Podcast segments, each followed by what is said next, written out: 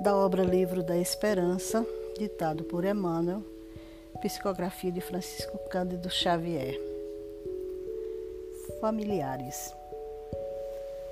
Porquanto, qualquer que fizer a vontade de Deus, esse é meu irmão, minha irmã e minha mãe. Jesus, Marcos 3,35 Há, pois, duas espécies de famílias: as famílias pelos laços espirituais e as famílias pelos laços corporais. Duráveis, as primeiras se fortalecem pela purificação e se perpetuam no mundo dos espíritos através das várias migrações da alma.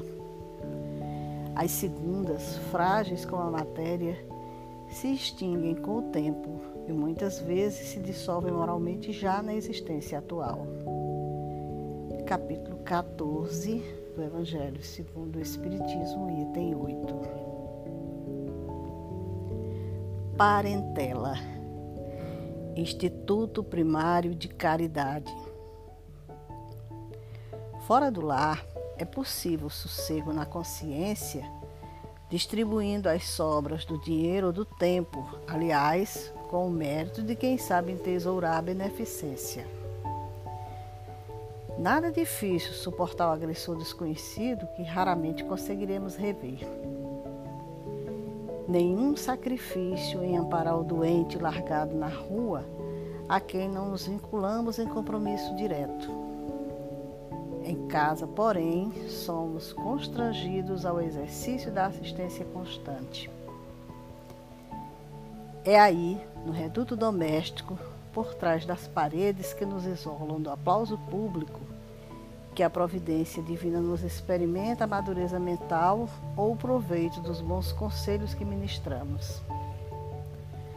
Nós que, de vez em vez, desembolsamos sorrindo pequena parcela de recursos amoedados em benefício dos outros, estamos incessantemente convocados a sustentar os familiares que precisam de nós, não apenas mobilizando possibilidades materiais, mas também apoio compreensão, disciplina e exemplo, resguardando as forças que nos asseguram felicidade. Anseias por encargos sublimes, Queres a convivência das entidades superiores.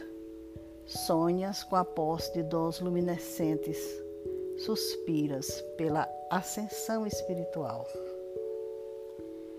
Contempla, no entanto, o espaço estreito que te serve de moradia e lembra-te da criança na escola. Em cada companheiro que partilha a consanguinidade, temos um livro de lições que, às vezes, nos detém o passo por tempo enorme no esforço da repetência. Cada um deles nos impele a desenvolver determinadas virtudes. Num, a paciência, no outro, a lealdade, e ainda em outros, o equilíbrio e a abnegação, a firmeza e a brandura. A pretexto de auxiliar a humanidade, não fujas do cadinho fervente de lutas em que a vida te colocou sob o telhado em que respiras.